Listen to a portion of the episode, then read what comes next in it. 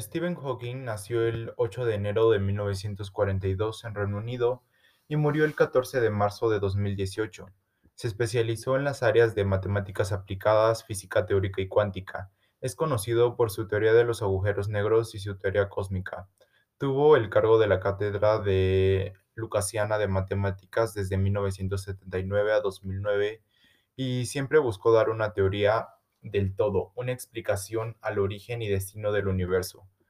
Hawking es un verdadero ejemplo de resiliencia, ya que a la temprana edad de 21 años fue diagnosticado con una enfermedad crónica degenerativa que padeció por más de 50 años. Su cuerpo estaba paralizado de pies a cabeza y no podía hablar. Sin embargo, eso no lo detuvo a pesar de que los médicos le daban tan solo dos años de vida. Él supo hacer frente a sus adversidades, intentó disfrutar, se casó dos veces, tuvo tres hijos, hasta llegar a ser el destacable físico que conocemos hoy en día. Todo empezó en 1963, a los 21 años, que le diagnosticaron la esclerosis lateral amiotrófica, una enfermedad crónica degenerativa que le iría desgastando los músculos. Tiene la enfermedad de la neurona motora. La esperanza de vida es de dos años. Sigamos juntos el tiempo que tengamos. Todo cambiará. No te imaginas lo que te espera. Va a ser una derrota muy dura.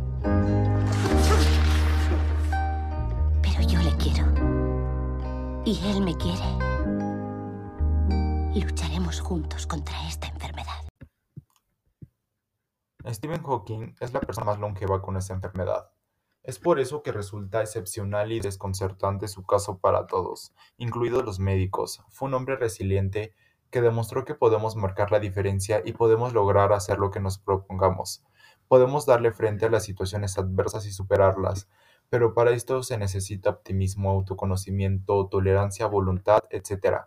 Como lo vemos en el caso de Stephen Hawking, él perdió toda posibilidad de moverse, hablar, vivió muchas situaciones difíciles, pero en vez de deprimirse, puso la cara en alto y continuó haciéndose preguntas y trabajando activamente en sus teorías, hasta llegar a ser el respetable físico que conocemos hoy en día.